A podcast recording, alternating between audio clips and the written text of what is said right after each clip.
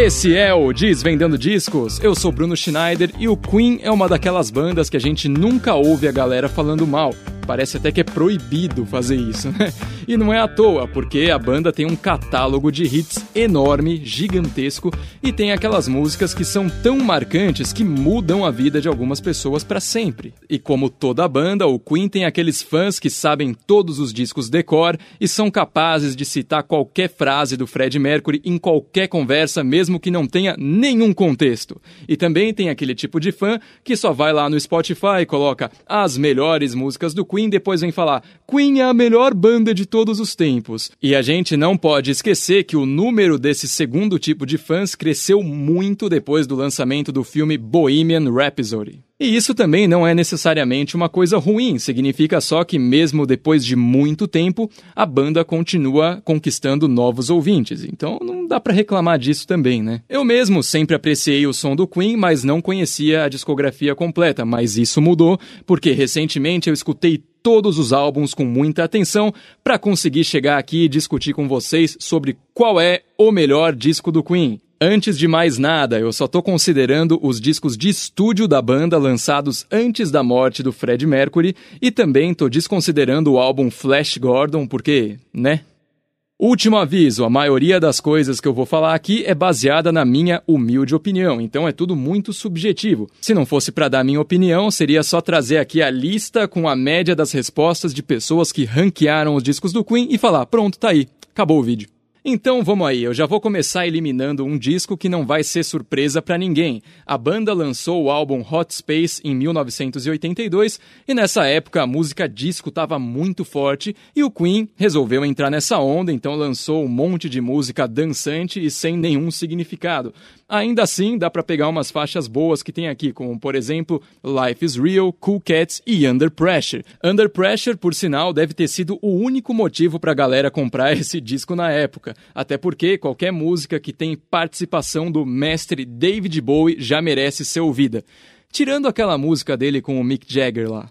Agora que eu já tirei esse disco do caminho, eu vou falar sobre o primeirão. Vamos na ordem cronológica. Queen 1. Esse disco já é bom pra caramba. Tem um pouco de Beatles, um pouco de Led Zeppelin, Black Sabbath e também uma pegada progressiva. Ele já abre com Keep Yourself Alive, que tem um baita refrão forte, tanto que depois de terminar de ouvir o último disco do Queen, eu tava com essa música na cabeça. A gente também tem Great King Rats, que mostra toda a capacidade do Brian May em tirar um som fino da guitarra e também My Fairy Queen, que mostra todo aquele lado ópera rock da banda que acabou virando a marca deles depois. Vocês podem me xingar, mas eu acho que a única coisa que segura um pouco esse disco é o próprio Fred Mercury. Parece que ele estava um pouco inibido ainda nesse primeiro trabalho da banda, mas isso já mudou no segundo disco e é por isso que ele é ainda melhor. Embora o segundo disco seja um pouco menos ousado em termos de composição, aqui o Fred Mercury já está dando aula de interpretação.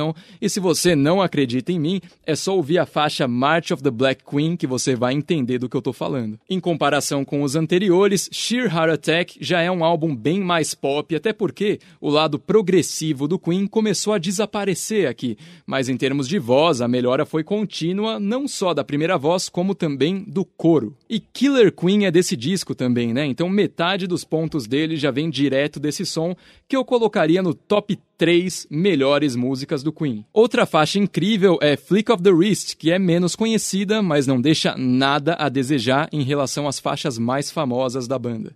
Agora a gente chegou no álbum A Night at the Opera, que estava em primeiro naquele ranking que eu mostrei agora há pouco, e não é à toa. Em 1975, esse foi o disco mais caro já produzido. E sem falar que o Queen estava no auge das composições da banda, naquele estilo deles de arranjos bem grandiosos, cheios de melodia e vozes. E ele já abre maravilhosamente com a faixa Death on Two Legs, que tem um pianinho bem clássico ali na introdução, para te enganar, porque alguns segundos depois parece que já chega a invasão alienígena e essa faixa vai tendo um monte de variação e é totalmente incrível. O único problema que eu vejo nela é a letra que é um pouco questionável. Outra faixa que eu adoro é 39, que das faixas que o Brian May canta é a melhor de todas, e ela contrasta muito bem com I'm in Love with My Car, que é uma música que o Roger Taylor canta, que além de ter uma letra tosca demais, vamos falar a verdade, quando a gente vê ali que é o Roger Taylor que canta, a gente já sabe que é uma das músicas mais puláveis do disco, né? E eu tô enrolando para dizer que esse álbum tem Love of My Life e Bohemian Rhapsody, porque depois que eu digo isso, qualquer outra faixa que eu citar fica automaticamente irrelevante nessa discussão. Logo no ano seguinte, o Queen lançou um disco complementar ao A Night at the Opera, que é o A Day at the Races. Tem gente até que chama de White Album e Black Album do Queen. E em termos de composição e produção, os dois estão pau a pau. O álbum abre com uma sequência fortíssima de músicas. A gente já tem Tire Mother Down, que é uma das faixas mais pegadas do Queen, e não é à toa que eles costumavam tocar esse som logo no começo dos shows. Também tem You Take My Breath Away, que tem uma letra ultra melosa, mas que não tira a beleza do som de forma nenhuma. Tem Long Away, The Millionaire Waltz, que tem um momento hard rock bem parecido com Bohemian Rhapsody, e depois vira uma valsa. Tem You and I, uma das melhores performances da vida do Fred Mercury, e também Somebody to Love, que é a música mais Queen que você vai escutar. Agora, se essa discussão fosse sobre qual é a capa mais da hora do Queen, o álbum News of the World ficaria em primeiro.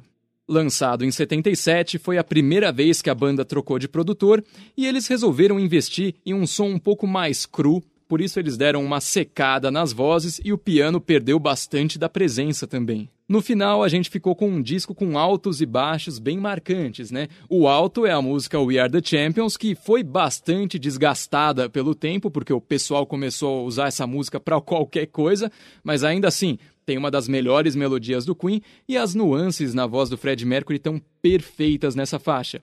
E um ponto baixíssimo é a faixa Get Down, Make Love, que dá até vergonha de escutar. O álbum Jazz é tido como o álbum mais divertido do Queen, e eu acho que essa é a melhor coisa que eu posso falar sobre ele mesmo. Ele é bem divertido.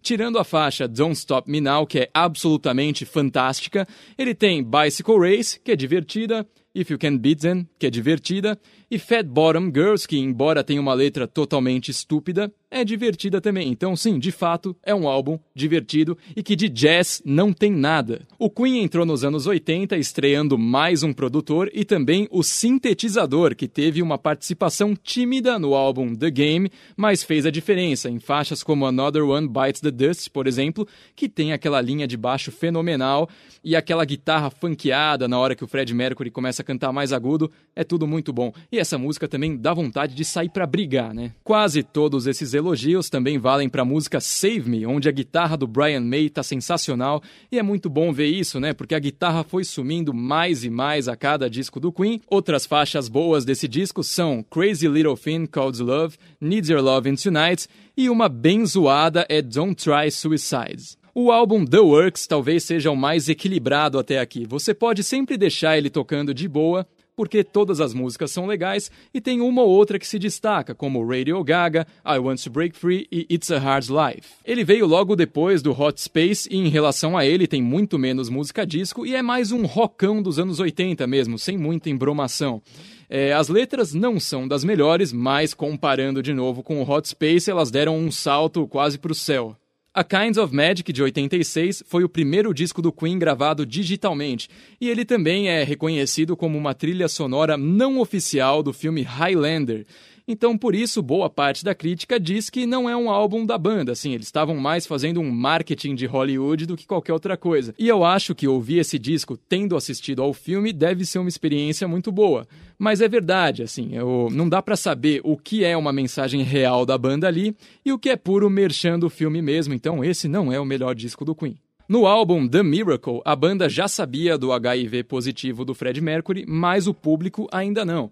Então vai ver por isso que o Fred estava excepcionalmente inspirado na faixa I Want It All, que é praticamente uma Eye of the Tiger do Queen, né? Até quem não entende o que ele está falando fica inspirado ouvindo essa música. Ainda sobre a música I Want It All, lá pelos 3 minutos entra um riff de metal do Brian May que faz lembrar aquele Brian lá do começo do Queen.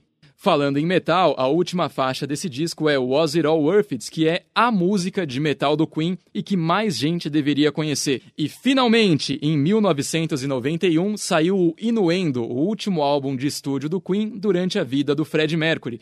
E eu tenho que falar uma coisa para vocês: esse álbum é mais interessante do que qualquer coisa que o Queen lançou ao longo dos anos 80. É o CD mais sério de todos, todas as músicas carregam um pouquinho de tensão, especialmente I'm Going Slidey Mad, onde o Fred Mercury canta muito mais grave do que o normal, e essa voz mais grave contribui para essa tensão que a gente sente no som. Tem bastante variedade nos estilos aqui também. Headlong poderia ser uma música do Metallica, The Hitsman tem um riff que parece White Snake e Biju tem uma introdução de guitarra bem Pink Floydiana. Eu destaco a faixa de abertura Inuendo, que tem um momento flamenco, seguido por um momento flamenco, só que de metal. Também destaco Don't Try So Hard, que é praticamente o Fred Mercury deixando seus últimos conselhos, dizendo para você não levar tudo tão a sério e não tentar ser algo que você não é. E o álbum também não poderia ser encerrado de uma forma melhor, né? Com The Show Must Go On, que tem a performance lendária do Fred Mercury, e reza a lenda que ele cantou essa música inteira num take só. Não sei se é verdade. Então vamos lá, chegou a hora. Se eu tivesse que montar um top 5 álbuns do Queen, eu colocaria Queen 1, Queen 2, A Night at the Opera, A Day at the Races e Inuendo. Mas qual desses é o melhor? É difícil, é bem difícil, mas eu escolho A Day at the Races. Ele e o A Night at the Opera estão de fato em pé de igualdade. Nessa época a banda estava no auge e praticamente só escreveram música boa. Embora o A Day at the Races não tenha duas faixas estupidamente fortes, né, que nem Bohemian Rhapsody e Love of My Life, ele abre com uma sequência de seis músicas extraordinárias e ele é mais consistente no geral, então a experiência de ouvir o álbum como um todo é um pouquinho mais agradável. E esse foi mais um Desvendando Discos, uma produção do Música Boa Brasil. Você pode seguir o MBB no Instagram, arroba Brasil Música Boa. Pode me seguir no Instagram também, arroba Bruno Schneider04 ou no Twitter, arroba Bschneider04. Siga o Desvendando Discos no Spotify e agora você também pode assistir esse programa no YouTube, então se inscreve lá para não perder nenhum episódio. Falou!